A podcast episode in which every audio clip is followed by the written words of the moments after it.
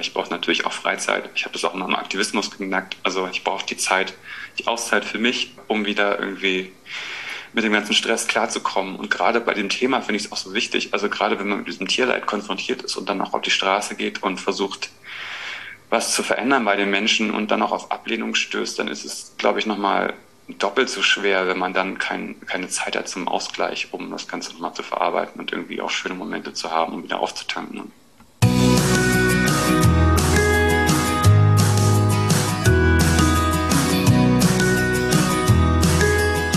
Hallo und herzlich willkommen zu deinem Lieblingspodcast Beautiful Commitment Bewege etwas mit Caro und Steffi. Und wenn du definitiv weißt, dass du anders bist und bereits jeden Tag für deine Werte einstehst, du so gerne die Welt verändern möchtest für mehr Mitgefühl, Achtung, Respekt und Liebe, aber nicht so genau weißt, wie du das Ganze effektiv und mit Leichtigkeit anstellen sollst, dann ist unser Podcast genau der richtige für dich. Und wir haben heute wieder einen richtig spannenden Interviewgast bei uns. Und zwar ist es Marc Pirschel. Marc Pirschel ist Autor und Regisseur aus Münster. Seine Dokumentarfilme setzen sich in erster Linie mit dem Mensch-Tier-Verhältnis auseinander. Live and Let Live 2013 ist ein Dokumentarfilm, der die ethischen, ökologischen und gesundheitlichen Gründe untersucht, die Menschen dazu bewegen, sich vegan zu ernähren. The End of Meat 2016 stellt die Vision einer Zukunft vor, in der Fleischkonsum der Vergangenheit angehört. Der Dokumentarfilm Butenland 2020 handelt von einem Milchbauern, der zum Aktivisten wird und das erste Kuhaltersheim gründet. Der Film gewann den Granit-Dokumentarfilmpreis bei den 53. Internationalen Hofer Filmtagen. Der im Verleih von Mind Pictures veröffentlichte Film konnte sogar 30.000 Kinobesucherinnen und Besuchern in Deutschland erreichen. Heute ist er bei uns und hat ein neues Filmprojekt in petto. Dieses Mal handelt es sich um seinen ersten Spielfilm mit dem Titel Mathilda. Und damit herzlich willkommen bei uns im Podcast, Marc Pirschel. Hallo und vielen Dank für die Einladung. Schön, dass du da bist. Ja, ich freue mich. Ja, Marc, wir haben gerade schon gehört in der Anmoderation, du bist sozusagen der Filmemacher ja in Deutschland für die Veganer und Veganerinnen und wir finden das natürlich super spannend, dass wir jetzt mit dir auch mal eintauchen können heute da rein, wie du eigentlich dazu gekommen bist, ja, dass wir vielleicht auch wir wollen natürlich über deinen aktuellen Film sprechen und das neue Projekt, aber wir brennen natürlich auch darauf zu erfahren, wie du überhaupt dahin gekommen bist. Ja, wie ging das los mit dem Filmemachen? Und äh, vielleicht magst du uns da direkt mal mitnehmen, wie ist das das bei dir passiert? Ja, ist das äh, einfach passiert oder ist das schon immer ein Wunsch von dir gewesen? Wie war das mit dem kleinen Marc, als er irgendwie jünger war und dann vielleicht auch erst vegan geworden ist? Nimm uns da doch mal gerne mit. Ja, gerne. Also ähm, eine lustige Anekdote, die da vielleicht passt, ist, dass früher äh, gab es immer diese Poesiealben, ich weiß nicht, ob ihr die auch kennt, in der Grundschule wo man so die äh, Freunde und MitschülerInnen, die das ausgefüllt haben, und da habe ich immer reingeschrieben, Regisseur als Berufswunsch. Und äh, hatte wow. so eine, ich hatte immer so eine lange Liste von Filmen. Also meine Mutter musste immer alle Filme aufschreiben, die ich gesehen hatte im Fernsehen, weil ich die so faszinierend fand. Und dann hat die immer so die A4-Zettel untereinander geklebt und war es irgendwann so eine lange Rolle. Ähm, ich habe die leider nicht mehr, aber äh, das war auf jeden Fall schon mal ein großer Traum von mir, irgendwann mal selber Filme zu machen. Und ähm, ich habe es nicht studiert, ich habe tatsächlich Soziologie studiert, Kulturwissenschaften, Regionalwissenschaften Lateinamerika und bin irgendwie so ein Quereinsteiger in den Film. Also ich habe dann äh, 2007 noch einen Dokumentarfilm gemacht, der hieß Edge. Da geht es um die Straight Edge Bewegung in den USA und da war die Idee, äh, da gibt es noch keinen Film zu und warum machen wir nicht einfach einen Film darüber? Und dann haben wir das so ähm, DIY-mäßig, also Do-it-yourself-mäßig uns versucht anzulesen, haben uns Kameras gekauft, sind in die USA gefahren und haben den Film gedreht, irgendwie mit äh, 5000 Euro Budget oder so. Und das war, das war mein Einstieg. Mega, total spannend. Ja, und, und wie ging es dann weiter? Also ich meine, also das ist ja auch extrem aufwendig. Ne? Jetzt hast du ja gerade gesagt, einfach mal machen, einfach mal probieren. So, das ist so jetzt für mich schon das erste Learning, was ich da rausziehe, ne? dass man, es muss nicht mal perfekt sein, es geht einfach darum, dass man ins Tun kommt. Wie ging es denn weiter? Weil wir waren ja nun auch bei der Premiere von Butenland im Kino. Ich war auch damals sogar, nee, du warst sogar auch mit dabei, Caro. Das waren, da waren wir noch gar nicht zusammen als Beautiful Commitment aktiv. Da waren wir in Berlin bei der The End of Meat Conference, wo dann sogar noch Richard David Precht gesprochen hat. Und äh, das war wirklich eine ganz, ganz tolle Konferenz und da ging es ja auch ganz viel um den Film, beziehungsweise auch das, was da vermittelt wurde. Ne? Also das, das war ja unglaublich groß damals schon. Also dich kennt ja eigentlich mittlerweile jeder in der Szene, ne? Ähm, ja, weiß ich nicht, keine Ahnung. Schwer zu sagen. Ja. Ja, total großartig. Also wie, wie ist es denn so groß geworden? Also was waren die nächsten Schritte bei dir, dass es dann quasi von diesem kleinen Projekt, sage ich mal, einfach mal machen, ja, einfach mal ne, do it yourself, sondern wie ist es dann wirklich dazu ähm, gekommen, dass es wirklich, dass die Filme wirklich ins Kino kommen? Also wie schafft man das, mit seinem eigenen Film ins Kino zu kommen? Ähm, also ich glaube, da hatte ich einfach viel Glück. Also das war dann ja Live and Let Live, der äh, wirklich größeren Erfolg hatte. Also da habe ich ja den, den Kinoverleih erst selbst gemacht. Also ich habe Kinos angeschrieben, hallo, ich habe dann Film, es geht um Veganismus, habt ihr Lust, den zu zeigen? Und dann ähm, war das natürlich ein sehr langwieriger Prozess, aber ich hatte dann das Glück, auf Mind Jazz Pictures ähm, zu stoßen, bei dem der Geschäftsführer selber Veganer ist. Dann konnten wir über Mind Jazz, und ich glaube, es war in Cannes, da hat, haben die den Film an Netflix verkauft und dann ist er auf 2016 auf Netflix gestartet weltweit. Und das hat nochmal natürlich, also das hatte ich natürlich nicht erwartet überhaupt, dass den Film so viele Leute sehen und dass er dann auf Netflix landet, war natürlich super. Und das war auch ein ganz guter Einstieg dann für den nächsten Film, also für The End of Meat, dass man schon mal diese Bekanntheit hat und dass ich da auch thematisch drauf aufbauen konnte. Ja, es ist total spannend. Also, wo du das gerade so mit Live and Let Live, also das ist vielleicht auch nochmal so ein bisschen aus meinem Nähkästchen. Also, du begleitest mich halt auch schon seit meiner in erst veganen Tagen, weil das war eine meiner ersten Aktionen, tatsächlich ich damals gemacht habe mit Schweizer Stiftungsaktionsgruppe in Hamburg. Wir haben einen äh, Stand organisiert in Buchholz in der Nordheide. Da hast du Live and Let Live gezeigt. Und äh, da waren wir nämlich vor Ort und hatten das mit, mit dem Kino damit begleitet. Und da haben wir uns schon mal gesehen. Und das war, ich, ich weiß es gar nicht, ob das jetzt 2014 war oder so, glaube, müsste eigentlich gewesen sein. Also eine der ersten äh, Aktionen, an die ich mich so erinnere, wo ich so mitgewirkt habe. Und das war für mich damals auch total spannend und ähm, eben halt auch wirklich toll, dann eben auch bei allen anderen Premieren oder Filmvorstellungen immer dabei zu sein und auch so zu sehen, welche Themen du auch so aufgreifst und wie sich das dann natürlich auch natürlich immer das gleiche Thema, aber eher auch immer aus einer anderen Ecke betrachtet. Wonach gehst du da, wenn du so eine Inspiration bekommst? Oder wonach wählst du da deine Ideen aus? Also ich gucke mal, was es, was es noch nicht gibt so wirklich. Also ich meine, das ist natürlich irgendwie so ein Zeitfaktor. Was gibt es zu dem Moment noch nicht? Also momentan gibt es ja schon so viele Filme zu verschiedensten Themen. Und es ist natürlich auch super, dass das so wächst, der Bereich. Und ich schaue dann eigentlich, ja, was ist ein Thema, das mich interessiert und was die Menschen interessieren könnte? Oder wo kann ich eine Botschaft vermitteln, die irgendwie für viele Menschen spannend ist. Und das war so bei, zum Beispiel bei The End of Meat nochmal so ein Beweggrund, also so eine Zukunftsperspektive zu zeigen im Vergleich zu den ganzen Filmen, die es schon gibt. Also, dass man nicht so die negativen Seiten oder die negativen Auswirkungen der Tierindustrie zeigt, sondern einfach mal so eine positive Vision, dass die Menschen irgendwie auch eine Inspiration haben, worauf sie hinarbeiten können mit ihrem Aktivismus. Das fand ich spannend. Und dann bei Budenland, was mich da inspiriert hat, war nochmal so eine, ähm, so eine nahe Perspektive, wie das Leben auf so einem Lebenshof konkret aussieht, also was das mit den Menschen macht, was das mit den Tieren macht und wie so die Beziehungen sind und was da für eine Arbeit auch hintersteckt. Und das fand ich dann bei Hof Budenland sehr spannend, also mit Jan Gerdes und Karin Mück, die den aufgebaut haben und schon so lange betreuen und so viele Geschichten haben, die sie erzählen können. Und das äh, kam dann irgendwie alles ja glücklicherweise zusammen. Ja, so ein Film ist ja ein unfassbares Instrument, ne, auch Menschen zu erreichen. Das ist ja das, das Schöne dabei, dass man, also ich erinnere mich an jeden einzelnen dieser Kinobesuche sehr, sehr gut und diese Bilder halt, ne, und mit der Musik und du kannst ja emotional die Menschen einfach so gut mitnehmen. Das ist ja auch das, was wir uns eigentlich alle wünschen, ja, dass die Menschen da mal so richtig eintauchen in diese Geschichten. Es gibt so viele davon, aber sie sind halt oft nicht sichtbar und wir haben, nehmen uns halt nicht die Zeit dazu, ne, uns die anzuhören oder anzusehen. Wie ist das für dich, wenn du so äh, da eintauchst in so einen Film? Berührt dich das dann auch jedes Mal wieder? Lernst du selber auch dazu oder was ist für dich so immer das Spannendste dabei? Jetzt so meinen eigenen Film oder wenn ich die Filme mal sehe? Ja, beides vielleicht auch. ähm, ja, klar. Also, ich, also wenn ich mir Filme nochmal angucke, meine eigenen Filme, dann gibt es immer so Momente, die, also wenn ich jetzt an Butenland zurückdenke, den habe ich natürlich schon sehr oft gesehen, aber trotzdem gibt es immer wieder die Momente, die auch auf mich emotional wirken. Und bei der Arbeit am Film ist es natürlich genauso. Also man ist ja dann mit der Kamera live vor Ort und ähm, in dem Moment und erlebt den mit. Und das ist dann auch gar nicht so einfach, weil man immer so diese Distanz wahren muss. Also ich denke jetzt zum Beispiel zurück an die Szene mit Paul, als Paul gestorben ist auf Butenland.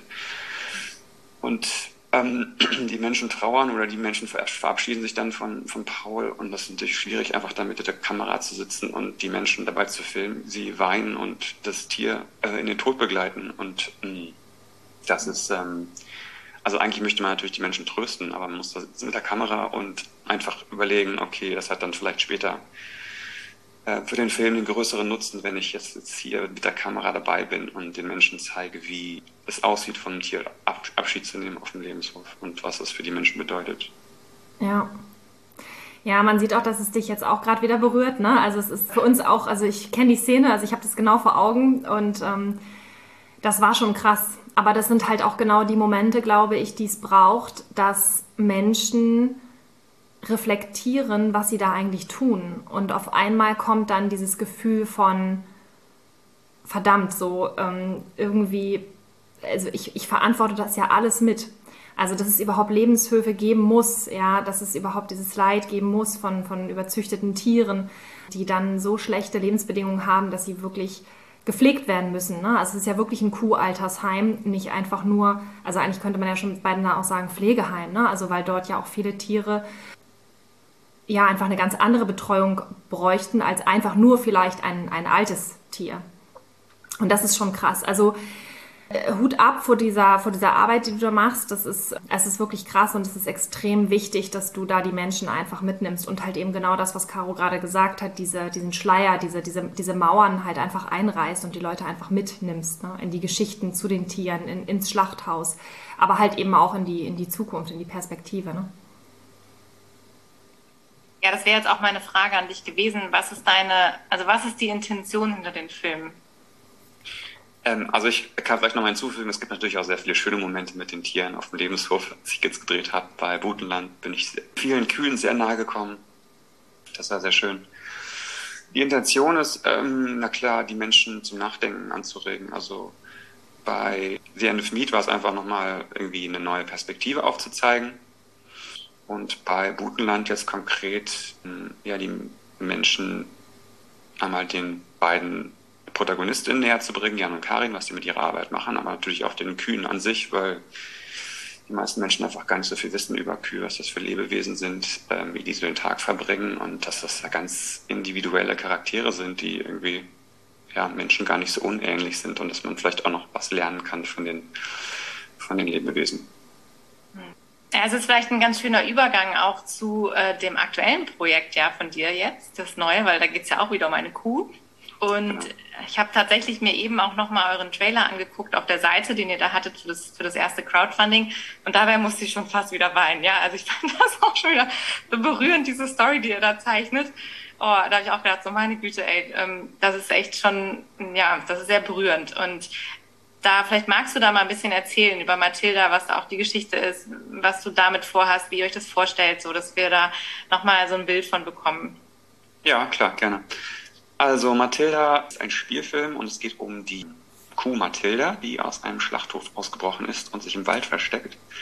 Und dort begegnet sie ähm, Anna, einem 16-jährigen Mädchen. Und Anna hat zuvor noch nie eine Kuh so nah und live gesehen und ist sehr bewegt von, diesem, von dieser Begegnung. Und eigentlich möchte Anna Köchin werden. Sie merkt auch, dass sie Mathilda irgendwie helfen will. Sie weiß aber noch nicht, wie genau. Und äh, das Problem ist aber, dass ihr Vater in dem Schlachthof arbeitet, aus dem Mathilda entflohen ist. Und das führt natürlich zu Diskussionen zu Hause, weil Anna natürlich ihren Vater umstimmen will, weil er dann auch noch beauftragt wird, die Maßnahmen zu leiten, um die Kuh wieder einfangen zu lassen. Dann trifft Anna zum Glück auf zwei Tierrechtlerinnen, Kevin und Nina, die ebenfalls versuchen, irgendwie die Kuh zu retten und unterstützt die beiden. Aber es ist nicht so einfach, weil natürlich je länger es Mathilda gelingt, sich im Wald zu verstecken, desto höher wird auch der Druck auf, das, auf den Schlachthof. Am Ende kommt es dann zum Showdown im Wald und Anna muss sich entscheiden, wie sie ihr Leben in Zukunft leben will. Genau. Das ist so die äh, Geschichte. Hm. Ja, das fand ich total spannend, dass ihr, ähm, da stand auch irgendwie der Showdown zwischen Anna und ihrem Vater oder so. Dann, das ist ja auch wirklich nochmal ein interessantes Geflecht, was ihr dann da spinnt, ne? Äh, ja, also man darf natürlich nicht zu viel, also wir wollten nicht zu viel vorweg, vorwegnehmen, weil es natürlich spannend bleiben soll und ich finde eine ganz schöne Geschichte geworden ist. Also ich bin auch total gespannt. Also ich werde wahrscheinlich dann wieder äh, durchweinen. Ich kenne mich da ja auch. Ne? Ich bin ja auch mal so total so bei Filmmusik. Ne? Also das äh, haut einen dann ja auch immer noch um. Und dann diese ganzen Bilder dazu. Und gerade auch wenn man halt in der Thematik drin ist. Wir waren ja auch jahrelang auf der Straße aktiv, Aktivismus, haben da auch Tierhausanlagen rausgeholt. Also das ist, ähm, man ist dann ja sofort wieder in diesem Film drin. Oder halt eben nicht in dem Film, sondern in der Realität, ja, die man ja im Kopf gespeichert hat. Und das ist schon äh, eine krasse Kiste, ja, auf jeden Fall.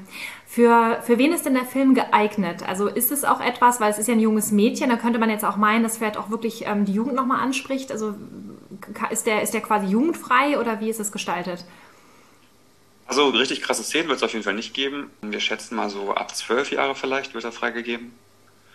Und geeignet ist eigentlich für, ähm, naja, für junge Menschen, vielleicht so 15 bis 30 war so die Idee. Also wir wissen es selbst nicht so genau, wem der Film dann so gefallen wird. Also ich meine, Butenland war tatsächlich ein älteres Publikum, das hätte ich auch nicht gedacht. Und bei Mathilda hat man jetzt auch wieder so ein bisschen diese Schnittmenge, also von, ähm, von einer Kuh, die ausbricht und es ist wieder so eine so ein Generationenkonflikt. Also ihr Vater ist natürlich schon ein bisschen älter, deswegen ist es gar nicht so einfach zu sagen, wer sich den Film nachher anschaut, aber wir sind gespannt. Also ein Film für die ganze Familie dann letztendlich. Es ist kein Familienfilm, aber definitiv für, für Menschen verschiedenen Alters, ja. Ja, also ich könnte mir das gut vorstellen, dass der zum Beispiel auch in Schulen gezeigt wird, ne? so an Projekttagen oder sowas, dass das nochmal eine richtig tolle Sache wird, ne? Ja, also ich denke mal, da bietet verschiedene Punkte, um über das Thema zu diskutieren und auch wie Mensch, junge Menschen jetzt mhm. äh, mit dem Thema umgehen, beziehungsweise sich dem ähm, Konsum von Tieren entgegenstellen. Ja, ja, das ist richtig gut. Wo steht ihr denn jetzt gerade mit dem Film, Marc? Also die Vorfinanzierung ist ja abgeschlossen, dann gab es ein Crowdfunding und wie geht das jetzt weiter? Wie kann man sich das vorstellen? Vielleicht magst du mal so ein bisschen aus dem Nähkästchen plaudern, weil der Otto-Normalverbraucher hat ja überhaupt keine Ahnung, was da so hintersteht auch, ja, hinter so einer Filmproduktion. Man sieht dann immer diesen fertigen Film und dann denkt man sich, ach, sehr cool, dass es den gibt, Dankeschön und dann guckt man sich den an, macht sich einen netten Abend und im Idealfall bewegt er natürlich was in der Welt und man teilt ihn noch mit Bekannten und so weiter. Ähm, aber wie ist das für dich so? In, welchen Dimensionen denkst du über sowas nach? Was, womit rechnest du da? Nimm uns da doch mal gerne mit. Ja, also so ein Film, Spielfilm ist natürlich noch ein ganz anderes Projekt als ein Dokumentarfilm, weil es einfach ein viel, viel längerer Prozess ist und weil es natürlich viel, viel teurer ist.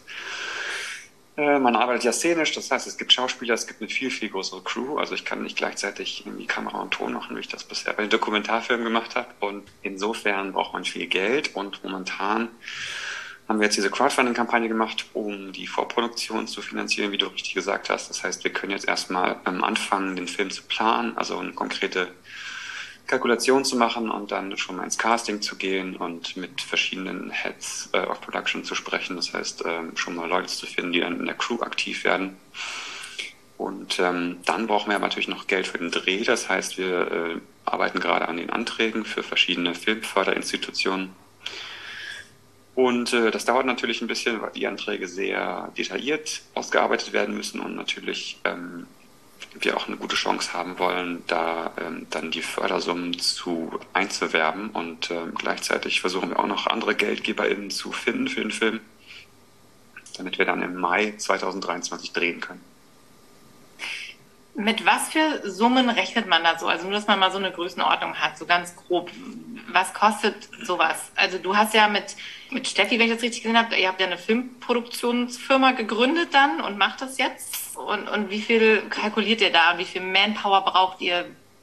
Wie groß wird das? Ja, also wir haben letztes Jahr ähm, Antimae Film gegründet, Steffi Köhler, ist die Produzentin und ich.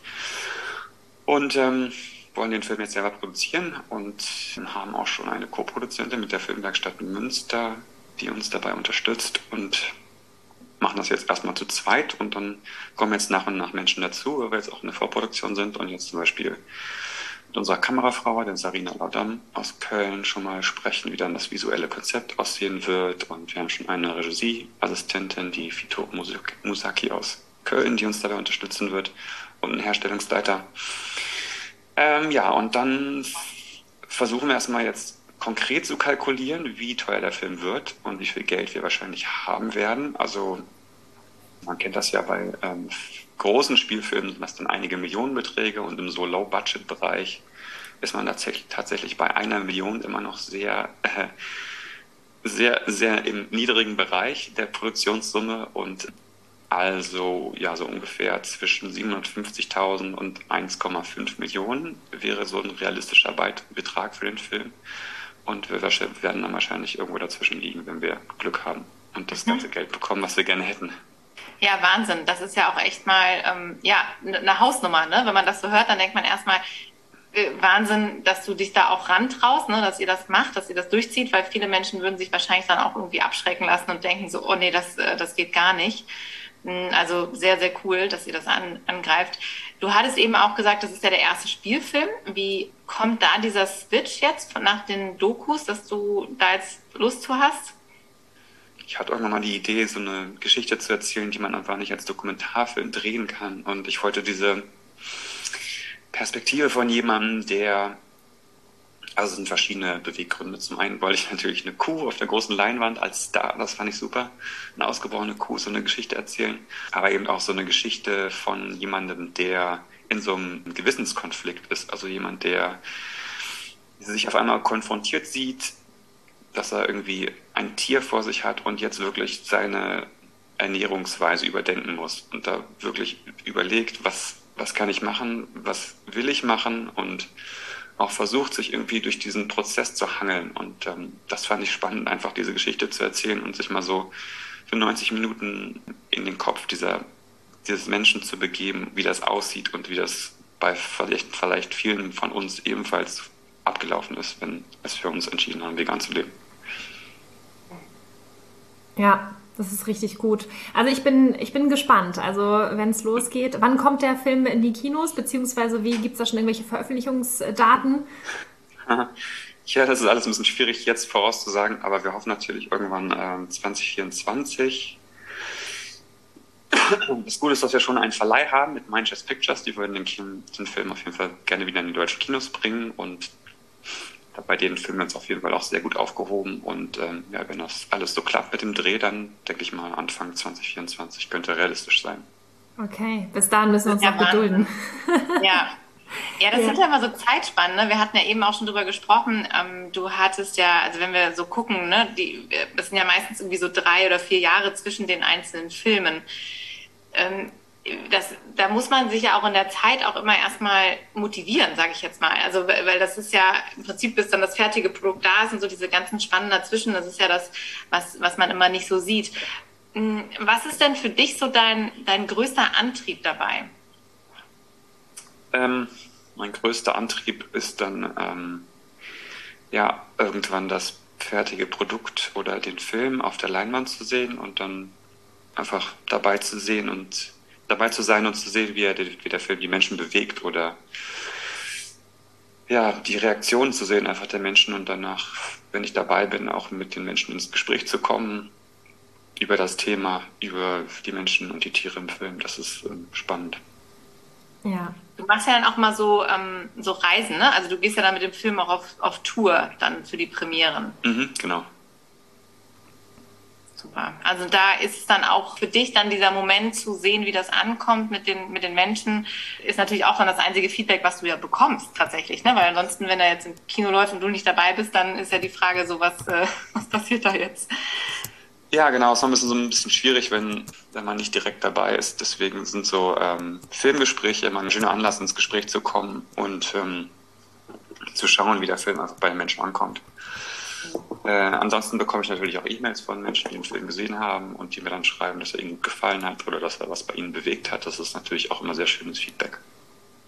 Was würdest du denn, was würdest du den Menschen mitgeben? Also hören jetzt ja ganz viele Menschen zu, die selber zum Teil schon vegan sind vielleicht sich auch auf den Weg gerade gemacht haben. Aber wir haben auch ganz, ganz viele Leute dabei, die sagen, ich möchte mich unbedingt für die Tiere einsetzen Und ich bin auch da bereit, Next Level zu gehen. Und was mich interessieren würde, ist, was würdest du denn den Menschen mitgeben, die vielleicht selber gerade so ein Projekt starten oder ein ähnliches Projekt oder vielleicht sagen, ich habe eine tolle Business-Idee, ich möchte an den Start gehen mit meiner äh, bei meiner Sache die Menschen halt irgendwie berühren, mitnehmen, was in der Welt verändern und ja, gleichzeitig auch, auch mich in irgendeiner Art und Weise selbst verwirklichen, etwas hinterlassen. Was würdest du den Leuten mitgeben, die jetzt so am struggeln sind, die sagen, ah, ich weiß nicht, mache ich das, mache ich das nicht?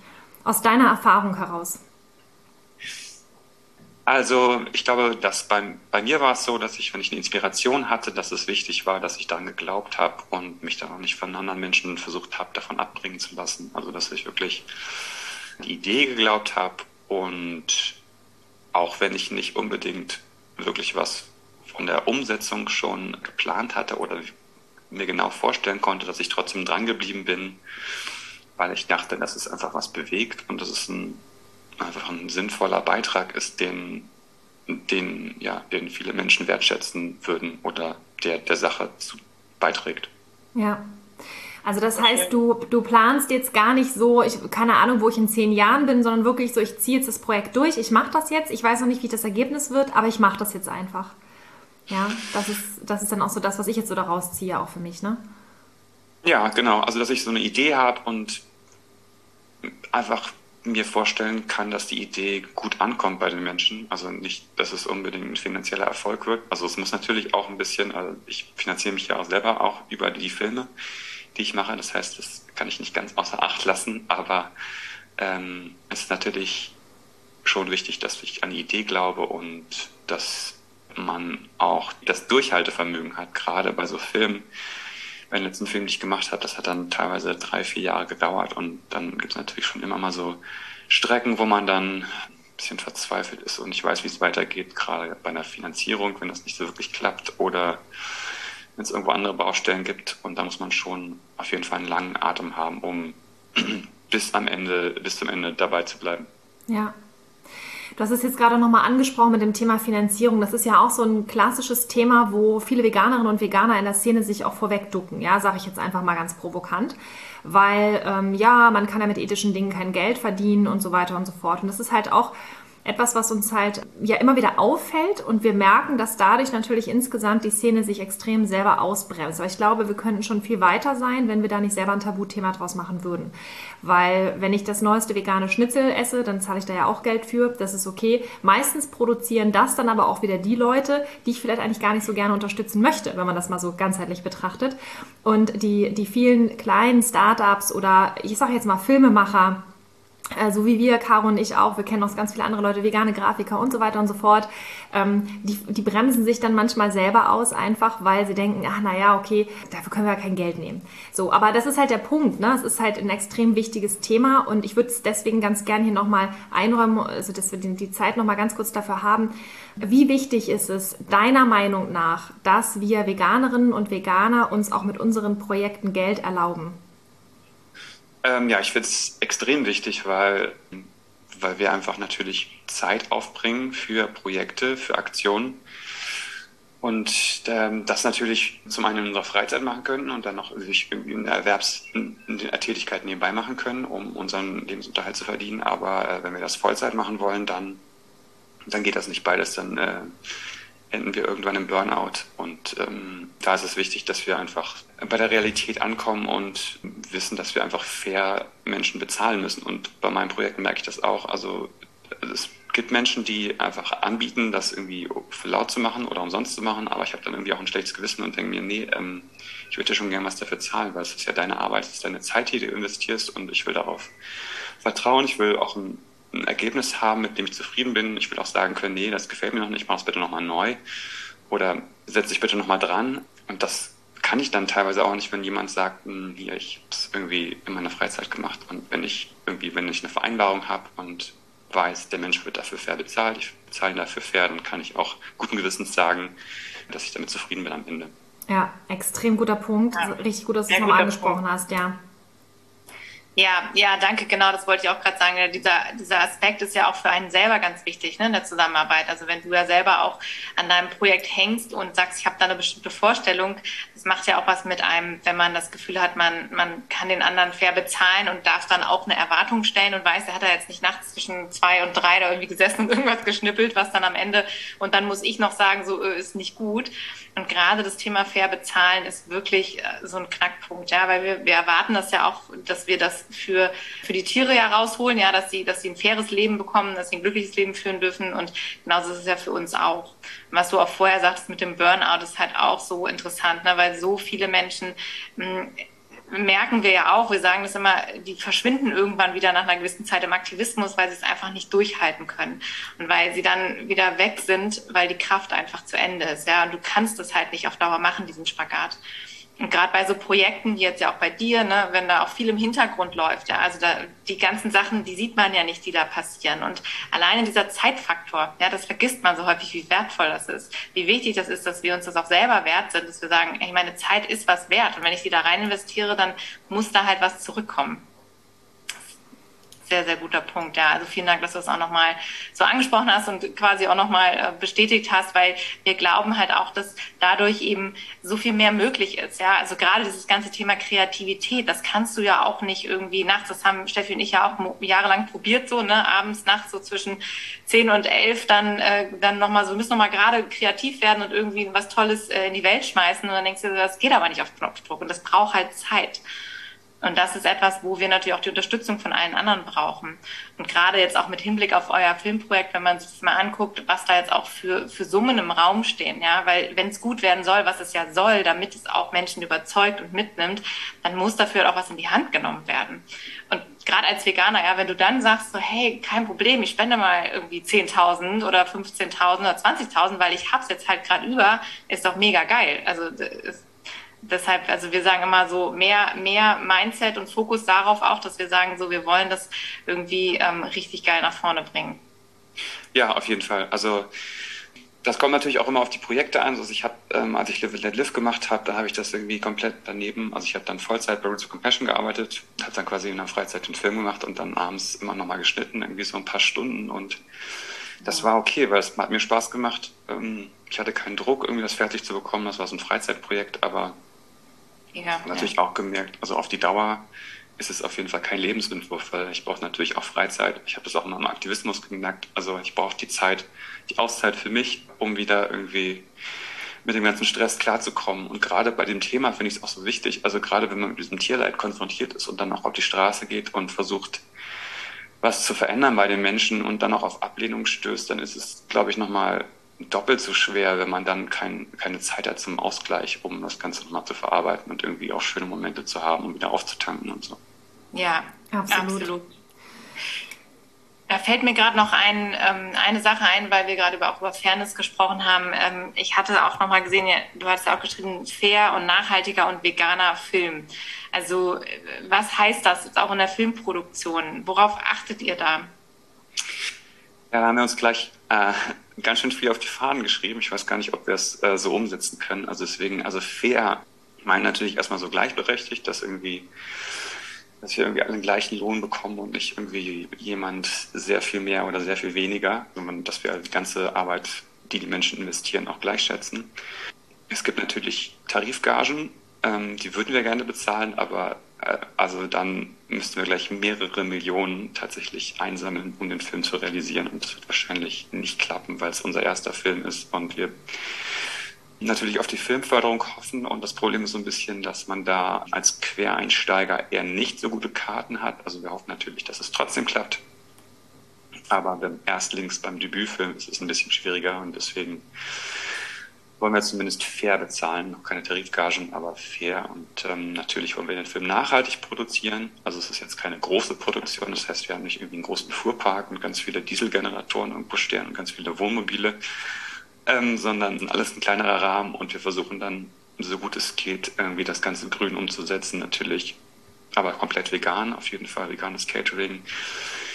Wir drehen auf dem Lebenshof, wir drehen auf dem Erdlingshof, das heißt, ähm, wir haben ja auch eine tierliche Hauptdarstellerin, die Ella. Ich weiß nicht, ob ihr sie schon gesehen habt, die Kuh, die Mathilda spielen wird. Und ähm, äh, wir vertrauen auf jeden Fall auf Johannes und Birgit, ähm, weil Johannes die Ella auch sehr gut kennt und ja nebenan direkt ein Wald ist, in dem wir dann drehen können. Das heißt, wir können dann einfach rüber spazieren, hoffentlich, und werden uns natürlich bei den Drehs auch nach der Ella richten. Das heißt, also wenn sie keine Lust mehr hat oder wenn es irgendwie nicht passt, was wir da machen, dann lassen wir das auch sein und würden sie auf jeden Fall nicht zu irgendwas zwingen wollen. Und ähm, äh, dazu kann ich auch vielleicht kurz sagen, das Drehbuch haben wir so geschrieben, dass es ähm, wirklich keine Szenen gibt, die irgendwie Ella stressen könnte. Also es ist alles halbwegs normales Kuhverhalten, was sie da äh, zeigen muss und was sie dann hoffentlich, hoffentlich filmen dürfen. Ja. ja, das ist spannend, dass du das auch nochmal sagst. Äh, das haben wir jetzt gar nicht in Frage gestellt tatsächlich. Also das ist für uns immer so selbstverständlich, dass der Umgang mit Tieren respektvoll ist.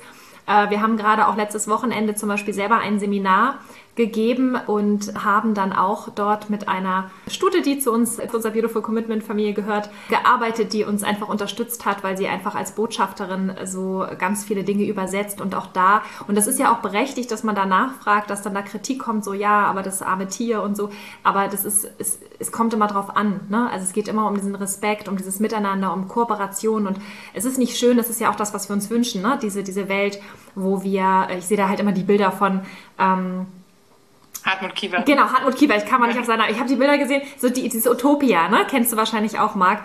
Diese Bilder sehe ich dann immer, wo ich immer denke, so, ja, was gibt's denn Schöneres, ne? Und wenn man halt so mit Tieren im Einklang ist und dann halt auch die Ella so eine wichtige Botschafterin sein darf, ähm, also ich finde das wundervoll, ja. Ähm, toll. Richtig, richtig toll. Also bis hierhin mega. Wir sind extrem gespannt. Wir hoffen, dass wir bei der Premiere dabei sein können und äh, du uns dann natürlich auch nochmal auf dem Laufenden hältst und wir halten euch, alle, die jetzt zugehört haben, natürlich auch nochmal auf dem Laufenden. Eine Frage nochmal zum Abschluss. Marc, wie können dich unsere Zuhörerinnen und Zuhörer unterstützen? Also wie kann man irgendwie dich supporten, begleiten? Natürlich Crowdfunding hattest du schon gesagt, aber was gibt es noch? Kannst du vielleicht noch mal ein paar Dinge aufzählen, wenn die Leute jetzt sagen, wow, ich möchte irgendwie ein Teil davon sein, was kann ich tun? Wie können sie dich unterstützen?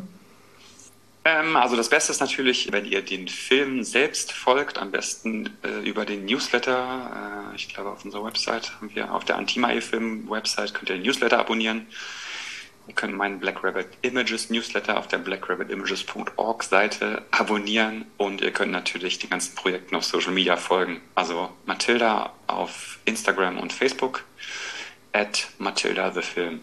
Genau. Und ähm, im Moment ähm, überlegen wir noch, aber es wird wahrscheinlich ein zweites Crowdfunding geben für die Postproduktion und den Vertrieb aber das ist, steht noch ein bisschen in den Sternen, das planen wir noch. Dann würden wir uns natürlich selber unsere sehr über weitere Unterstützung freuen. Super. Super. Also bis dahin kann man teilen, teilen, teilen, ja, und den Film unterstützen, indem man halt äh, ihm, ihm folgt, euch folgt Crowdfunding läuft gerade nicht, aber wenn es dann wieder losgeht, dann richtig äh, genau teilen und verbreiten. Ja. Wenn, wenn jetzt jemand sagt, so Crowdfunding läuft gerade nicht und aber derjenige hat trotzdem, ne, ich sag mal so, hier, unser Mega-Business-Veganer, der jetzt die 25.000 Euro auf dem Konto hat und der gesagt, ich möchte das gerne irgendwie dir zukommen lassen. Also wie kann man da trotzdem mit dir irgendwie auch in Kontakt kommen? Also wie kann man dich kontaktieren, wenn man dich direkt unterstützen möchte oder vielleicht sogar sich noch für irgendwas bewerben möchte oder dich anderweitig unterstützen möchte? Wie kann man dich kontaktieren? Ja, die Möglichkeit gibt es tatsächlich. Also wir suchen noch ähm, ProduzentInnen, also Menschen, die tatsächlich bei dem Film finanziell Unterstützung leisten möchten. Wir haben noch verschiedene Gegenleistungen, die wir anbieten können. Also das sind so Credits, Executive Producer, Co-Executive Producer Credits zum Beispiel. Ähm, und da arbeiten wir gerade noch so ein bisschen an unserem Pitch-Deck und ähm, ihr könnt uns aber auf jeden Fall gerne anschreiben äh, auf der Antimae film.com-Seite stehen die Kontaktdaten und da freuen wir uns natürlich über jeden, der Interesse daran hat. Cool. Super. Mega. Perfekt, ja. Vielleicht findet sich da jemand. Wir haben ja immer ganz viele Leute aus der Community, die was tun wollen, die auch helfen wollen, unterstützen wollen. Also auch da, wenn es da, wie gesagt, irgendwas gibt, wo jemand dann ganz aktiv mit Hands-on vielleicht auch helfen kann, immer gern Bescheid sagen. Super, perfekt. Ja, Marc, dann also ganz herzlichen Dank. Das war wirklich ein ganz tolles Gespräch, auch sehr berührend nochmal. Und äh, ja, danke für diesen Blick, auch diesen Einblick auch äh, deine, äh, deine Beweggründe und den Hintergrund auch nochmal jetzt zu dem Film. Wie Steff schon sagte, wir freuen uns riesig drauf. Wir verfolgen das immer total gerne, was du da machst. Und wir glauben, dass es halt ein unfassbar wertvoller Beitrag ist für die Bewegung. Also danke da auch für deine ganze tolle Arbeit, die du da leistest. Und wir würden dir jetzt super gerne, auch wie das ja bei uns so Tradition ist im Podcast, das letzte Wort überlassen. Wenn jemand eine Idee hat und wirklich glaubt, dass die Idee viel bewirken kann, dann sollte er auf jeden Fall am Ball er sie auf jeden Fall am Ball bleiben und sich nicht davon abbringen lassen, denn es ist einfach ein großartiges Gefühl, wenn man seine Ideen verwirklicht sieht und sieht, dass sie was bewirken.